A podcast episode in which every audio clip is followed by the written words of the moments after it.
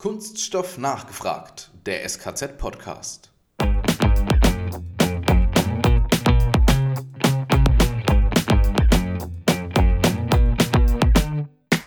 Wir wollen ja mit diesem Fertigungsverfahren nicht tolle etablierte Fertigungsverfahren ablösen. Totaler Schwachsinn.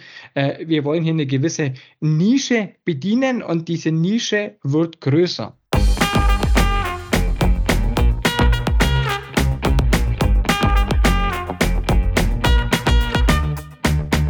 Hallo und herzlich willkommen zu einer neuen Folge von Kunststoff nachgefragt, dem SKZ-Podcast. Mit mir, Matthias Ruff, heute ein bisschen verschnupft und nasal unterwegs, aber stimmlich wie immer on point. Und meinem Kollegen Alexander Heffner, nicht verschnupft, aber stimmlich auch wie immer on point. Servus Alex, grüß dich. Servus Matthias, du klingst doch inzwischen schon wieder viel besser. Wir haben ja neulich mit den Sätzen festgestellt, Matthias, dass wir ein Thema schon wirklich ewig nicht mehr im Podcast haben, das total wichtig ist.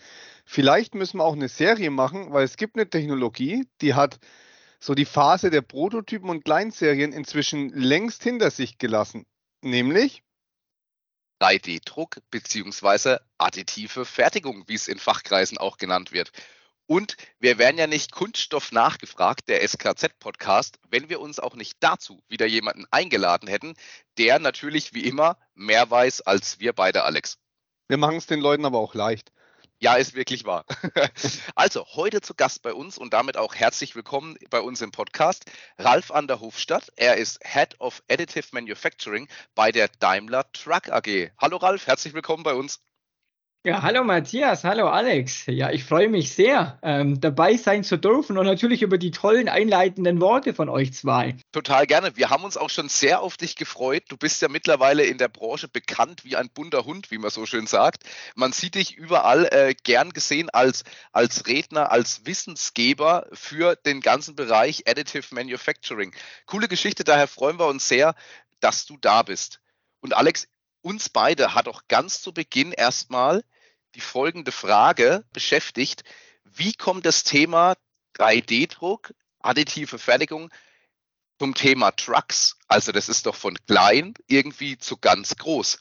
Dazu wird uns der Ralf gleich mehr erzählen. Aber erstmal, Ralf, zu dir. Wer bist du? Wie hat es dich zu Daimler Truck verschlagen? Wie war dein Werdegang?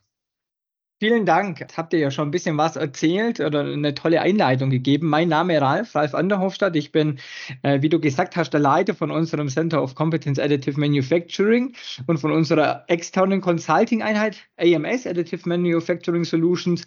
Äh, bin dann aktuell noch in, in äh, diversen Fachgremien unterwegs, VDI, VDMA, äh, bin im Verband 3D-Druck und ähm, bin zusätzlich noch äh, als Trainer und Dozent in diversen Bildungs- bzw. Weiterbildungseinrichtungen ähm, aktiv.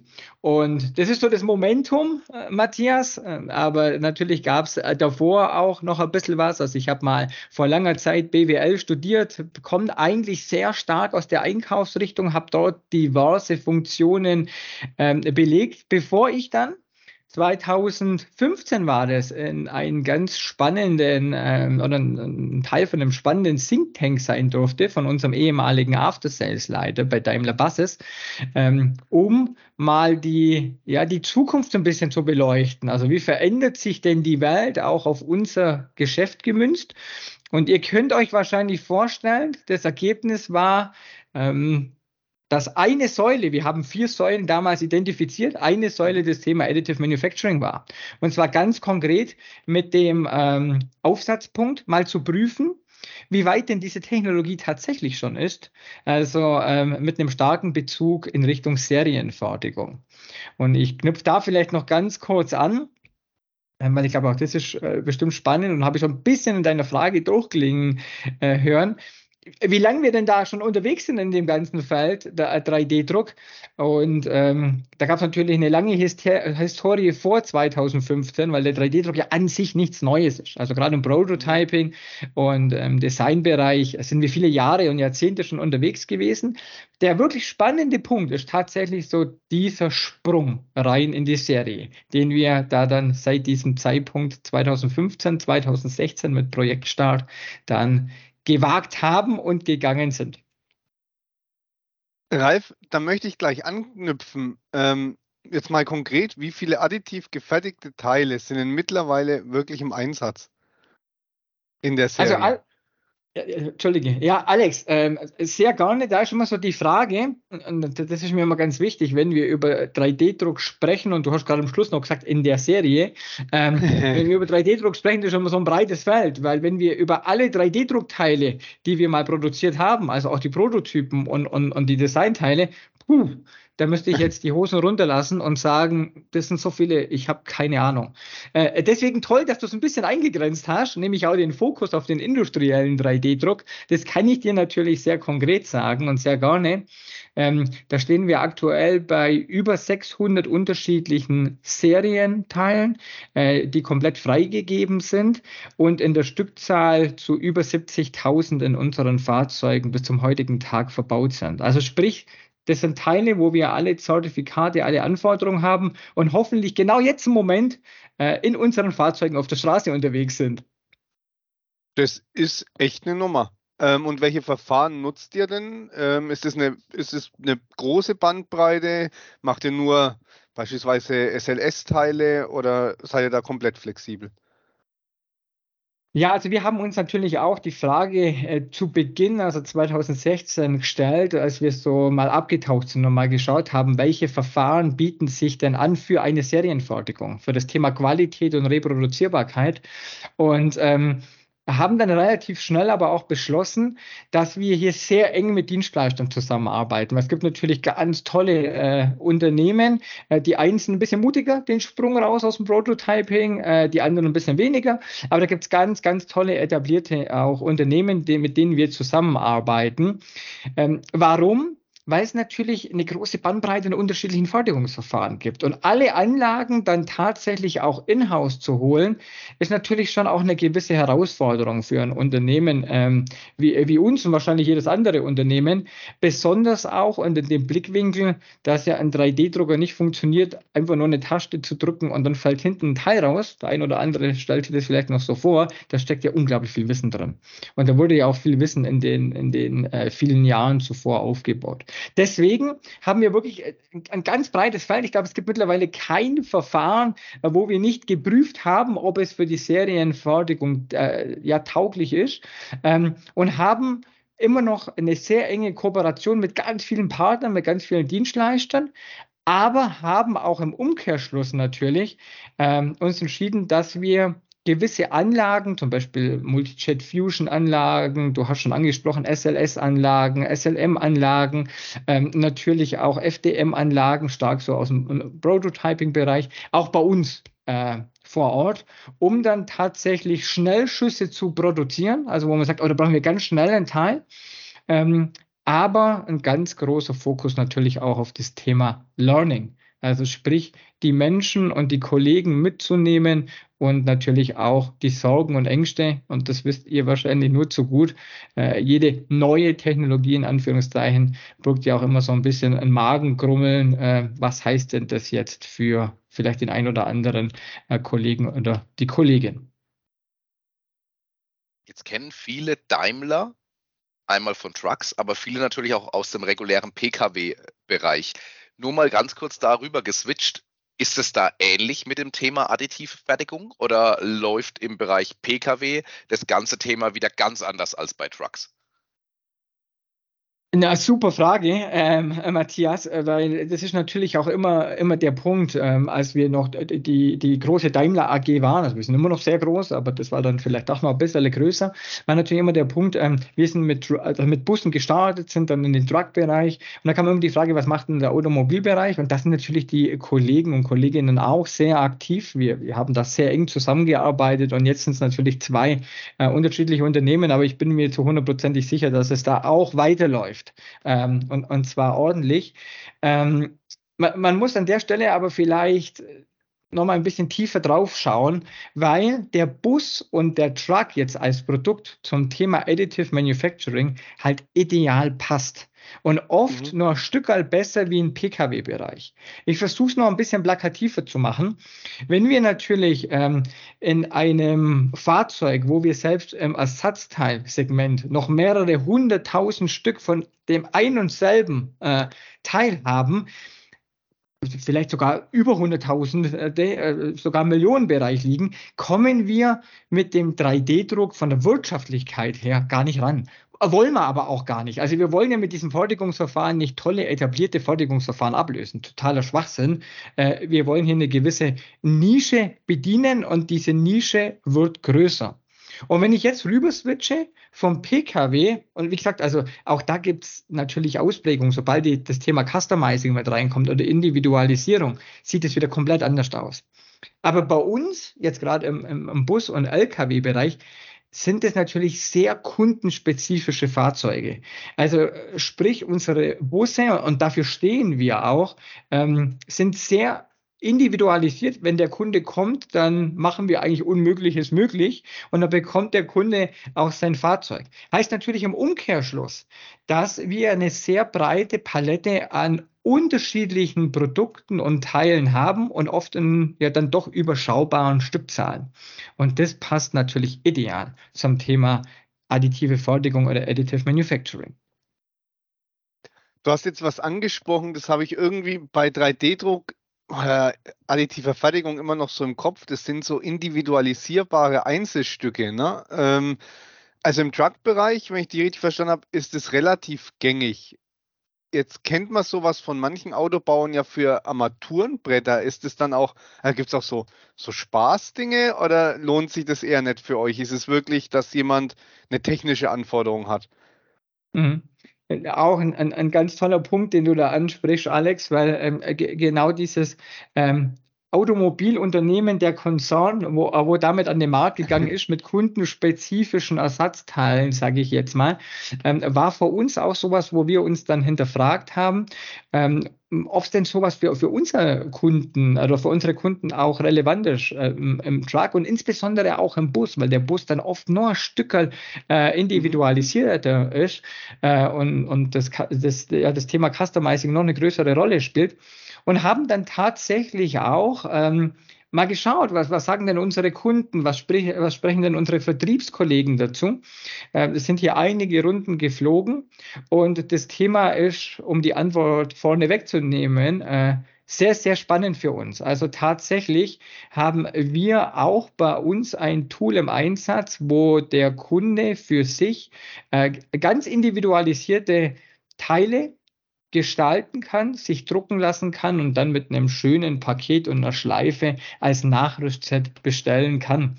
Weil tatsächlich der Markt dafür ähm, größer ist, wie ehrlich gesagt, ich, hab, ich, ich war da wahrscheinlich mitunter der größte Kritiker, wo ich dachte, aber ich weiß auch nicht, ob man jetzt tatsächlich von diesem Automobilhersteller die Kunden auf äh, Kunden von einem Bus oder äh, von einem Truck übertragen kann, hm, weiß ich nicht.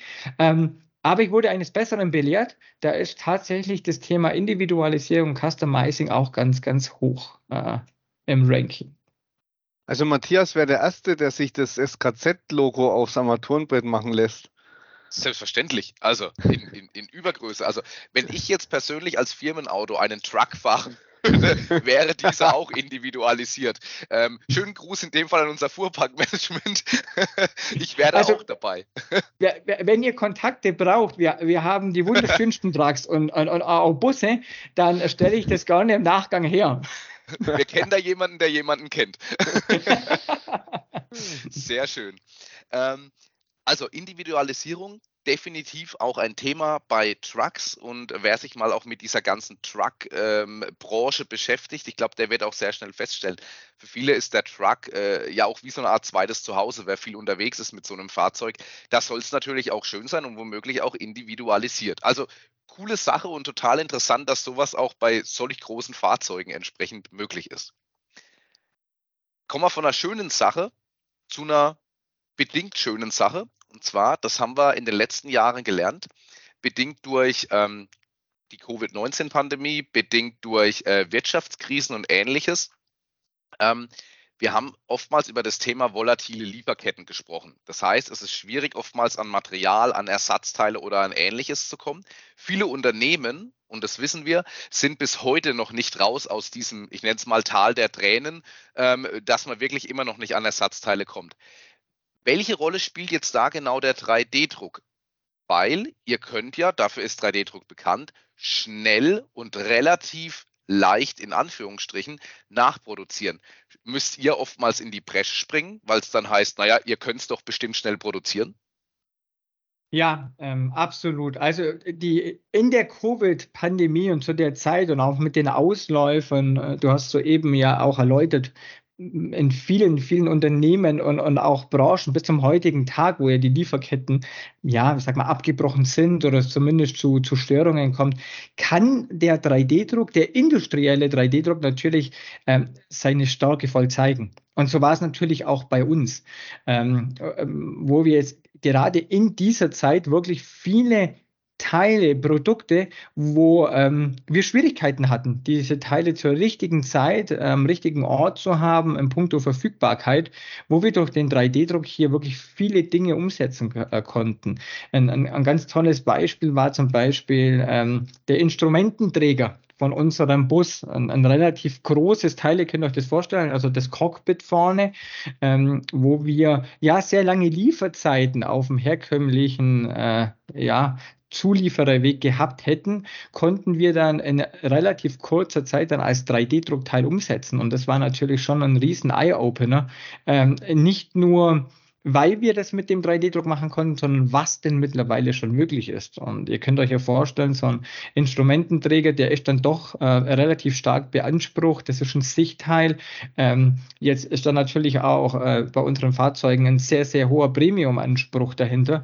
Und das war so, so, ein klassisches Teil mit vielen, vielen anderen, wo wir dann während äh, der Pandemie zeigen konnten, zu was der 3D-Druck äh, heute schon äh, imstande ist. Das ist tatsächlich auch ein Beispiel. Das ist extrem beeindruckend. Und dann muss ich jetzt nachhaken, weil ich das intern schon mal diskutiert habe mit den Kollegen aus dem Fachbereich. Mal so gefragt, gibt es künftig überhaupt noch Ersatzteillager? Weil das ist ja für einen Hersteller recht komplex. Ne? Entweder ich brauche dann eine gute Lagerhaltung, falls was ist, oder ich muss das Spritzgusswerkzeug irgendwo aufbewahren, wo es mir nicht völlig verrostet, dass ich zur Not nachproduzieren kann. Kann da die industrielle additive Fertigung in die Bresche springen?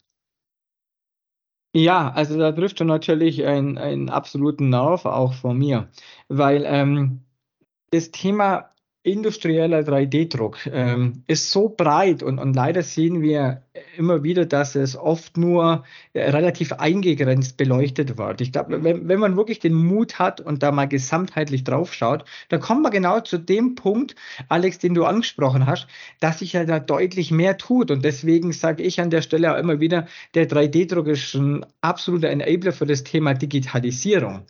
Und warum für das Thema Digitalisierung? Und jetzt komme ich von der physischen Lagerhaltung mal zur digitalen Lagerhaltung, weil ähm, ich glaube, die physische Lagerhaltung kennt jeder. Und, und gerade wie du sagst, ähm, das ist für, für sehr viele Unternehmen und Konzerne natürlich auch eine, eine Herausforderung. Und wir haben jetzt durch das Thema 3D-Druck die Möglichkeit, diese physische Lagerhaltung durch ein digitales Lager zu ergänzen. Also sprich, die Daten vorab so zu generieren, plus allen notwendigen Informationen, um dann das Teil, und jetzt auch bloß plakativ gesprochen, im Bedarfsfall per Knopfdruck zu produzieren.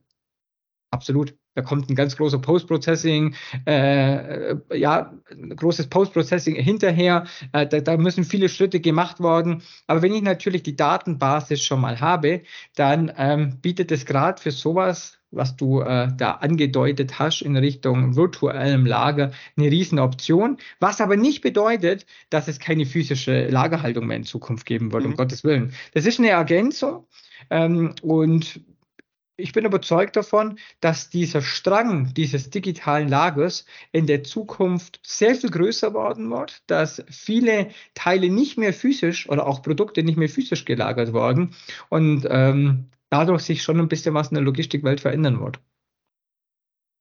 Den Gedanken nehme ich jetzt nochmal total gerne auf und bleib mal in diesem so weit drin verhaftet. Jetzt denken wir das Thema nochmal weiter. Macht es dann überhaupt noch Sinn, Bauteile einmal mehr oder weniger um die halbe Welt zu schiffen? Ich mache es mal ein bisschen plakativer mhm. mit, mit Ländern. Gehen wir davon aus, wir produzieren ein Bauteil aufgrund dessen, dass es dort günstiger ist zu produzieren, in Asien, in Osteuropa, in Amerika und schiffen das Ganze nach Deutschland oder ähnliches. Glaubst du, es wird sowas in die Zukunft gedacht, noch geben? Oder glaubst du, es gibt dann eher lokale Druckdienstleister? Das könnte dann ähnlich ablaufen wie einem Drive-In-Schalter. Ich bräuchte gern fünfmal die Stoßstange äh, XYZ. Äh, ja, okay, kommen Sie in drei Stunden vorbei, dann ist es erledigt. Ähm, dann haben wir die frisch für Sie produziert. Glaubst du, es wird solche Druckdienstleister ergeben oder behalten wir schon noch dieses Lager auch ein Stück weit dann bei? Ja, also ähm, ihr, ihr, wisst ja, ich, ich habe ein Buch geschrieben, wo äh, disruptiver 3D-Druck äh, heißt. Und äh, in diesem Buch äh, spreche ich als einen ganz wesentlichen Punkt von dem Thema Dematerialisierung und Dezentralisierung. Das sind so die großen neun Ds, also da fehlen nochmal mhm. sieben. Und, und genau das Thema Dezentralisierung ist, glaube ich, ein ganz wesentlicher Punkt, um auf deine Frage zu antworten. Wir müssen vorneweg die Daten generieren, den Digital Twin von, von äh, dem Produkt oder den Teilen, wo ich 3D drucken möchte. Das ist ganz wichtig, auch so in Richtung Kochrezept, dass ich gewährleisten kann in der Serienproduktion, dass ich auch die Qualität und ganz wichtig die Reproduzierbarkeit sicher habe. Und dann nehmen wir dieses Paket, wie vorher angedeutet, in unser digitales Lager. Und jetzt wäre es ja grob fahrlässig, wenn ich dieses Konstrukt nicht weiter ausbaue. Weil mit diesem Konstrukt, das wissen wir alle, im 3D-Drucker kann ich dann doch eine Vielzahl von unterschiedlichen Teilen produzieren. Das ist ja ein großer Vorteil. Bietet natürlich die, die große Möglichkeit, dezentral zu produzieren. Und genauso, äh, wie du äh, angedeutet hast, Matthias, dass ähm, natürlich auch dann Print Center geben wird oder auch, auch Unternehmen, die sich darauf spezialisieren. Und das ist gar nicht so weit in die Zukunft gerichtet. Wir als, als Daimler Truck and Buses haben letztes Jahr schon eine Presseinformation rausgegeben, dass unsere Kunden äh, bei den ersten Teilen entscheiden können, ob sie das physische Teil möchten oder die Lizenz zum Drucken. Also sprich, wir sind genau in diesem Modell schon angekommen, ähm, wo wir hier ganz explizit diesen Rollout forcieren, wo wir mit ersten Partnerunternehmen sowohl intern als auch extern, Logistikdienstleistern, weil da, da verändert sich ja tatsächlich ein bisschen was. Wenn dann auf einmal die Daten um den Globus gestreamt worden, äh, dann ja, ist das Geschäftsmodell ein bisschen anders. Und da sind wir schon mittendrin. Jetzt muss man aber, glaube ich, hier auch nochmal das in, in, ins richtige Maß bringen. Ähm, wir werden jetzt nicht zukünftig alles äh, streamen und äh, dezentral am Point of Sale oder Point of Production dann drucken. Aber die ersten Schritte werden gemacht. Es wird weiterhin, selbstverständlich, wir werden nie alles drucken können, um Gottes Willen. Die Zahl wird größer. Ähm, da, gibt es ja auch ganz viele Bewegungen. Darum glaube ich, ähm, man muss sich mit diesem Thema äh, definitiv auseinandersetzen. Ähm, aber es wird weiterhin den, den normalen Weg geben. Aber auch hier wird es eine ganz starke Ergänzung. Und wie groß dann der Anteil ist, das weiß, glaube ich, noch niemand, wird es definitiv geben. Aber die, die Vorstellung ist cool, Matthias, ne? Wenn, wenn du mal recht schief parkst und ich schramm dir den Spiegel weg, rufst du oben bei den Kollegen an und sagst, ich brauche einen Neudruck von der Spiegelhülle und am Abend machst du einfach den neuen hin. Also verrückt, aber Ralf, jetzt mal äh, Pistole auf die Brust. Wie disruptiv ist die Technologie dann? Weil, also wenn ich das weiterdenke, ne, vom, vom Recht zu drucken zum Kauf des Bauteils, das ist schon, also die Geschäftsmodelle ändern sich da ganz entscheidend. Die Frage, die, die muss ich jetzt mit sehr disruptiv beantworten, weil so heißt ja auch mein Buch. alles, alles andere. Ich weiß, war gemein. Wäre jetzt grob fahrlässig, wenn ich was anderes gesagt hätte. Aber nein, Spaß beiseite. Ähm, Absolut. Also da, da steckt so viel Veränderungspotenzial drin. Und ich, ich habe ja jetzt mal ein erstes kleines Bild mal angerissen. Was tut sich denn, wenn wir tatsächlich diese Datensätze und es werden mehr um den Globus schicken? Was passiert denn mit der Logistik? Ähm, und, und mit vielen Playern auch, wenn ich so die, die, die äh, bekannte Supply Chain anschaue, wo wir ja oft sehr häufig vorne einen, einen Lieferanten haben, wo die Teile produziert und dann kommt es zu einer Lagerhaltung und dann dann wird vielleicht noch ein Zwischenlager und dann kommst du zu einem Kunden. Da tut sich ja was, da verändern sich Rollen und da bieten sich natürlich extrem große Chancen auch. Aber das disruptive Potenzial ist riesig.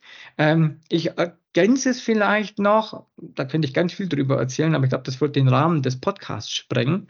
Ähm, dass wir ja hier jetzt nicht nur in einer Branche unterwegs sind. Also wir sagen ja, okay, das trifft jetzt den Automotive-Sektor oder das äh, trifft jetzt den Aerospace-Sektor, das ist ja das Spannende, dann wirklich das, das absolut Disruptive, dass der 3D-Druck ja wirklich jede Branche irgendwie erfasst. Also mir fällt wirklich nichts ein, wo ich nicht sage, oh, da ähm, kommt der 3D-Druck und, und, setzt wirklich wahnsinnige Dinge um, sei es im, im Bioprinting, sei es in der Lebensmittelbranche, sei es im Baugewerbe. Und da könnte ich jetzt noch weiter aufzählen. Und das ist natürlich auch ein Punkt, weil da verschwimmen ja auf einmal gewisse Dinge. Also Player, die jetzt bisher vielleicht für den Automotive-Sektor spezialisiert waren, sagen, ja gut, ähm, ob ich jetzt die Daten für das erzeuge und die Daten um den Globus streame, ich habe die, die äh, Richtlinien im Griff, ich, ich weiß, was die Vorgaben sind, da tut sich definitiv einiges. Du hast gerade eben ein ganz interessantes Thema angesprochen, das Thema Aerospace, das Thema äh, Raumfahrt ja auch. Und ich meine mich dunkel zu erinnern, dass ich bereits zu Beginn des Jahres oder zu Mitte des Jahres schon mal gelesen hatte, dass ja selbst die NASA mittlerweile versucht, ähm, 3D gedruckte Teile oder mit 3D-Druckern Teile live äh, im All entsprechend zu drucken auf der Raumstation, um eben zu schauen, wie verhält sich dieses ganze Verfahren, wie verhält sich die Technik, können wir diese Ersatzteile vielleicht wirklich nutzen, um sie dann auch direkt wieder einzubauen in die mhm. ISS oder sonst irgendwo oder ein Raumschiff, das theoretisch zur Repair Station äh, an die ISS andockt, äh, bevor es wieder weiterfliegen kann. Also da, da gibt es total viele interessante Sachen und du hast gerade eben auch schon einige Branchen angesprochen, für die dieses Thema definitiv ja unheimlich interessant ist und für die sich auch vor allem auch Branchen, die, ich nenne es mal, alt eingesessen sind, für die sich dort ganz neue Möglichkeiten ja entwickeln können. Ja, absolut. Und ich finde das, das Beispiel, wo du da, oder das Bild, wo du gerade gezeichnet hast, äh, Wahnsinn. Also was gibt denn das für Möglichkeiten, wenn ich tatsächlich äh, dann in meiner in meinem Raumschiff oder, oder wo auch immer dann äh, die Teile produziere, äh, die ich benötige. Und selbst wenn es am Anfang nur eine überschaubare Menge ist. Und ähnliche Modelle gibt es ja tatsächlich auch schon, gerade im Marinebereich oder, oder auf, auf, auf großen Tankern. Da, da ergeben sich so viele spannende Facetten, ähm, ja, wo ein riesen Veränderungspotenzial, ich sage sogar Innovationspotenzial drin liegt, ja. Jetzt müssen wir aber auch wieder den Blick drauf werfen. Veränderung heißt ja immer auch, es muss eine Entwicklung stattfinden, es müssen Ängste abgebaut werden und es braucht vielleicht auch die Unterstützung von, vom Staat oder von, von einer Regierung oder von ähnlichem, die solche Themen fördern. Was ist denn deine persönliche Meinung? Denn du bist ja mehr als tief in diesem Thema drin.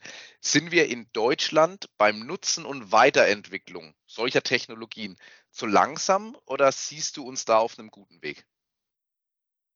Ja, also auch, auch das ist sehr, sehr interessant. Ähm, ich glaube, wenn wir ein bisschen ähm, zurückschauen, ähm, in der Historie Additive Manufacturing hatten wir natürlich ganz viele Patente. Ich glaube, wir können auch äh, ganz bewusst sagen und auch selbstbewusst sagen, dass wir natürlich hier in unserem Wirtschaftsstandort dieses Thema 3D-Druck über Jahre und Jahrzehnte mitgeprägt haben und diejenigen waren, wo wirklich hier einen ganz großen, auch globalen Footprint hinterlassen haben.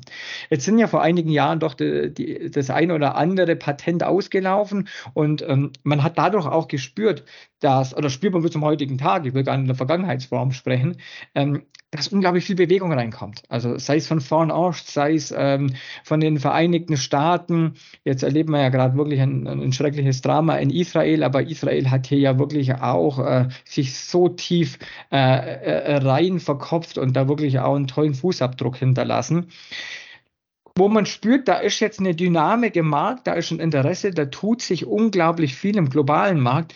Und ähm, ich muss sagen, wir müssen an der Stelle wirklich vorsichtig sein. Und ich habe da immer wieder so ein, ein bisschen ein Magengrummeln, dass wir mit unserer ich nenne es jetzt mal Ja-Aber-Philosophie in, in, in Deutschland, äh, uns nicht die, die Butter vom Brot nehmen lassen. Weil das ist so, so ein bisschen ähm, was, was wir, also wir machen ja die ganze Sache für uns innerhalb Daimler Truck, aber wir haben ja unsere Consulting-Einheit, wo wir viele Unternehmen in, in unterschiedlichen Branchen beraten, wo wir sehen, dass ja, immer noch sehr häufig. Es gibt natürlich ganz viele tolle andere Beispiele, aber sehr häufig, wir immer so diesen schwarzen Punkt auf dem weißen Blatt Papier suchen und sagen, ja, warum geht denn das jetzt nicht? Ja, aber mhm. soll man es nicht so machen? Äh, und wir, es läuft doch im Moment noch alles gut. Und da müssen wir wirklich sehr, sehr vorsichtig sein, ähm, dass wir uns hier nicht ähm, ja, links und rechts überholen lassen. Und das ist schon so ein bisschen was, was ich ähm, im Moment spüre. Und ich hoffe, dass wir da ganz schnell wieder die PS auf die Straße bringen. Ja, so gut unser, unser, unser Erbe des preußischen Beamtentums ne, für Organisationsaufgaben ist, umso mehr steht es uns manchmal im Weg, wenn man einfach loslaufen sollte. Ja, ja ich glaube ähm, ich, ich glaub tatsächlich, Entschuldigung, Alex, die, die, Wahrheit liegt tatsächlich auch ein Stück in der Mitte, weil ähm, dass wir das ist, glaube ich, echt gut und das sind ganz tolle Werte, die wir auch brauchen, weil sonst würden wir, glaube ich, oft einfach losrennen. Oh, absolut. Äh, blind. Aber es, es tut uns schon auch ein Stück gut, vielleicht den Businessplan nicht zum, zum fünften Mal absegnen zu lassen und einfach sagen, komm, lass uns mal den ersten Schritt gehen, lass uns mal ein Produkt umsetzen, weil da lernen wir ja auch was. Ähm, das ist genau das, wo ich so ein bisschen ähm, äh, ja. in die Richtung appelliere. Aber jetzt, Alex, wieder du, Entschuldige. Gerne. Ähm, ja, meistens fährt man ja besser, wenn man so ein bisschen die, die Mitte trifft ne, und die Extreme meidet. Aber du hast völlig recht, diese Ja-Aber-Mentalität, das ist was, wo man sich eigentlich selber im Weg steht. Ne? Es ist einfach so.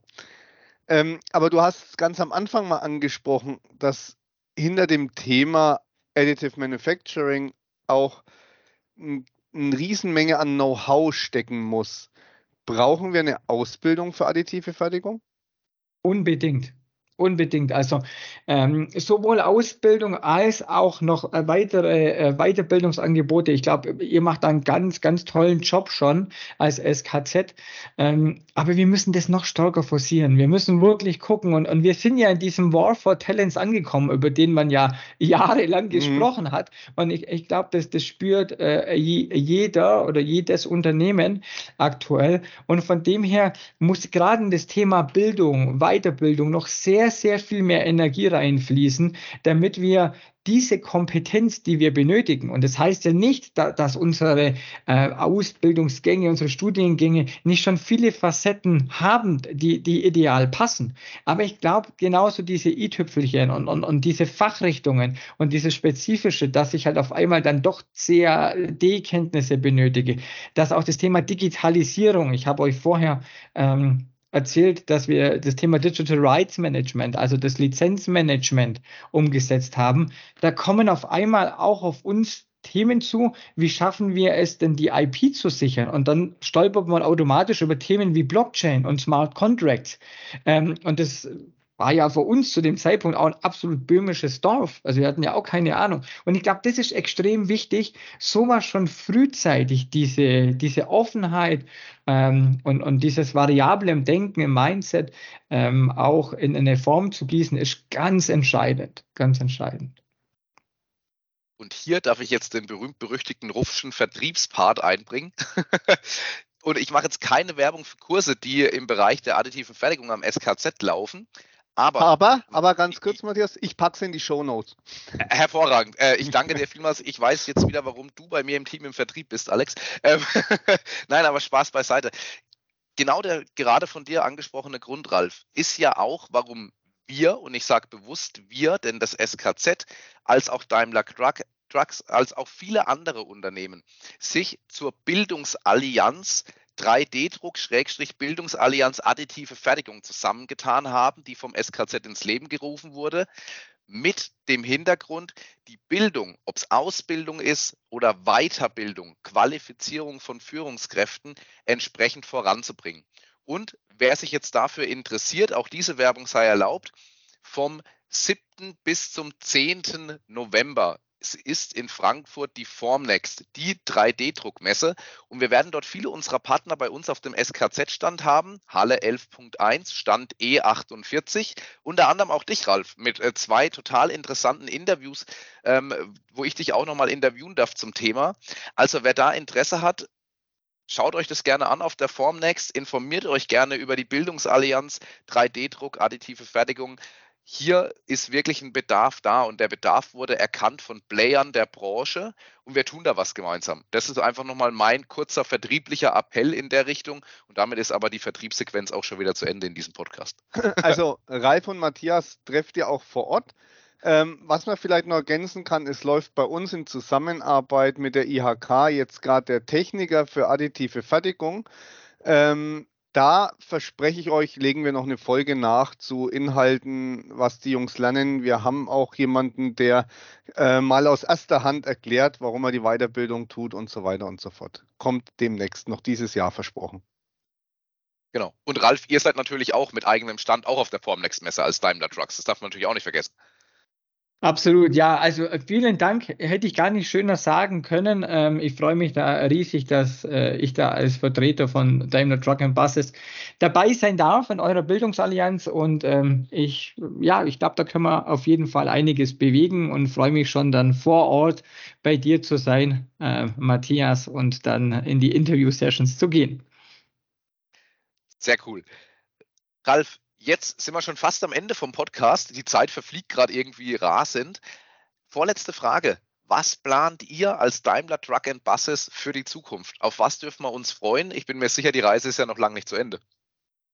Ja, also ich glaube, man kann an der Stelle schon sagen, dass wir natürlich das ganze Thema äh, digitales Geschäftsmodell, ihr habt ja schon ein bisschen rausgehört, ähm, so mit dem Thema äh, digitalem Lager, ähm, Digital Rights Management, sprich Lizenzen zum Druck anbieten, das ist natürlich schon äh, ein ganz spannender Punkt, wo wir den Rollout weiter treiben werden, weil es natürlich aus ökonomischer, aber auch aus ökologischer Sicht, da haben wir heute noch gar nicht drüber gesprochen, ich glaube, da kann man eine eigene Folge machen, ähm, mhm. was, was das tatsächlich für einen, für einen Impact Impact hat, äh, ganz viel Vorteile mit sich bringt. Und das wird schon ähm, was sein, wo wir äh, weiter treiben. Wir wollen natürlich, und das ist ja ein, ein ganz großer Schriftzug auf unserer Fahne, wir wollen hier ganz viele mit ins Boot nehmen, damit wir einfach dieses Thema industrieller 3D-Druck AM auch, auch äh, sage ich mal, im Wirtschaftsstandort Deutschland darüber hinaus pushen, dass wir sagen, Mensch, seht doch dieses Potenzial. Das, das gibt so viele positive Effekte. Das wird, glaube ich, ein ganz wesentlicher Aspekt sein.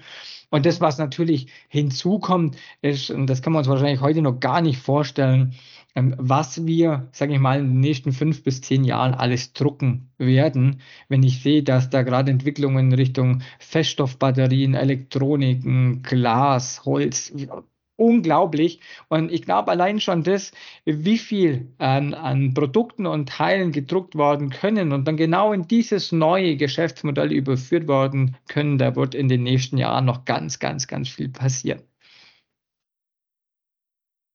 Dann, Ralf, zum Abschluss dürfen sich all unsere Gäste noch was wünschen für die Zukunft der Kunststoffbranche. Also, du bist dran. Oh, das ist schön. Äh, ich wünsche mir immer gar nicht Sachen. Äh, ist ja auch bald Weihnachten. Äh, Nein, also, ähm, was wünsche ich mir? sowohl für die Kunststoffbranche, da haben einen Fokus drauf, aber auch allgemein, ich glaube, das Thema Offenheit. Und ihr habt vorher angesprochen, auch dieses Thema Mindset.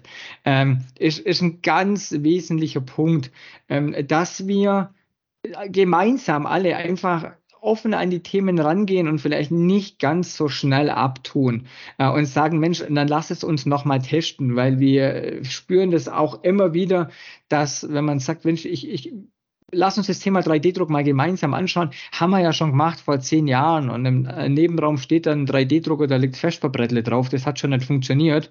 Äh, warum soll es jetzt funktionieren? Ich glaube, wir brauchen unbedingt das Thema Offenheit und das wünsche ich mir sehr stark natürlich auch von der Kunststoffbranche, sowohl von den Materialherstellern wie auch den Maschinenherstellern, Softwareherstellern, ähm, aber auch ein bisschen darüber hinaus, gar nicht nur auf die Kunststoffbranche bezogen. Aber danke, dass ich den Wunsch äußern durfte.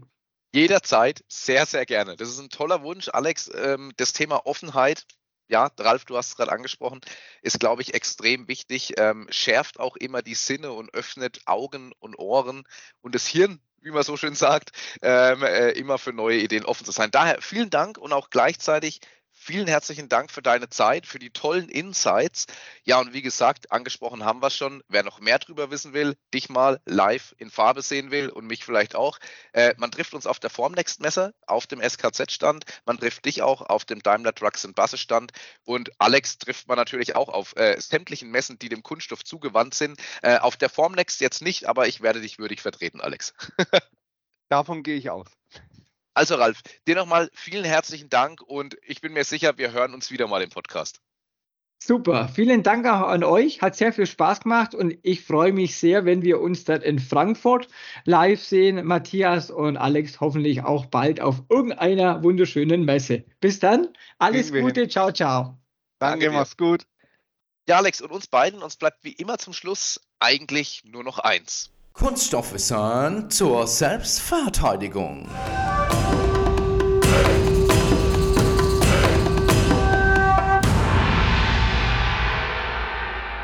Alex, wichtige Frage und finde ich persönlich auch total interessant. Was haben Kniegelenke eigentlich mit Kunststoff zu tun? Erstmal natürlich gar nichts. Es sei denn, man benötigt irgendwann ein künstliches Kniegelenk. Das besteht dann in der Hauptsache aus verschiedenen Metallkomponenten, zum Beispiel Titan, Chrom, Kobalt und Molybdänlegierungen. Die Gleitkomponente nennt man fachmännisch auch Inlay. Allerdings die hoffentlich volle Beweglichkeit garantiert, ist üblicherweise aus Polyethylen, genauer aus hochmolekularem Polyethylen. Das ist vollkommen richtig. Und dieses ist biologisch inert. Das bedeutet, keine Wechselwirkungen mit oder Auflösungen im Körper. Extrem Ganz wichtig, wichtig für das Kniegelenk. Ja. Außerdem ist es verschleißarm und hat die notwendige Elastizität zwischen den Metallkomponenten, um einen guten Bewegungsablauf zu ermöglichen. Und jetzt, Alex, kommst du mit einem kleinen Vertriebspart. Dafür gibt es auch eine Tagung am SKZ, nämlich 3D-Druck in der Medizin. Die findet wieder statt, packen wir auch in die Show Notes. Und man sieht, 3D-Druck auch wichtig, denn bei Losgröße 1 ist es für die Medizin natürlich prädestiniert. Absolut richtig. Vertriebspart Ende, Schrägstrich Podcast Ende. Und in diesem Sinne, tschüss, macht gut, euer Matthias. Und der Alex. Wir hören uns.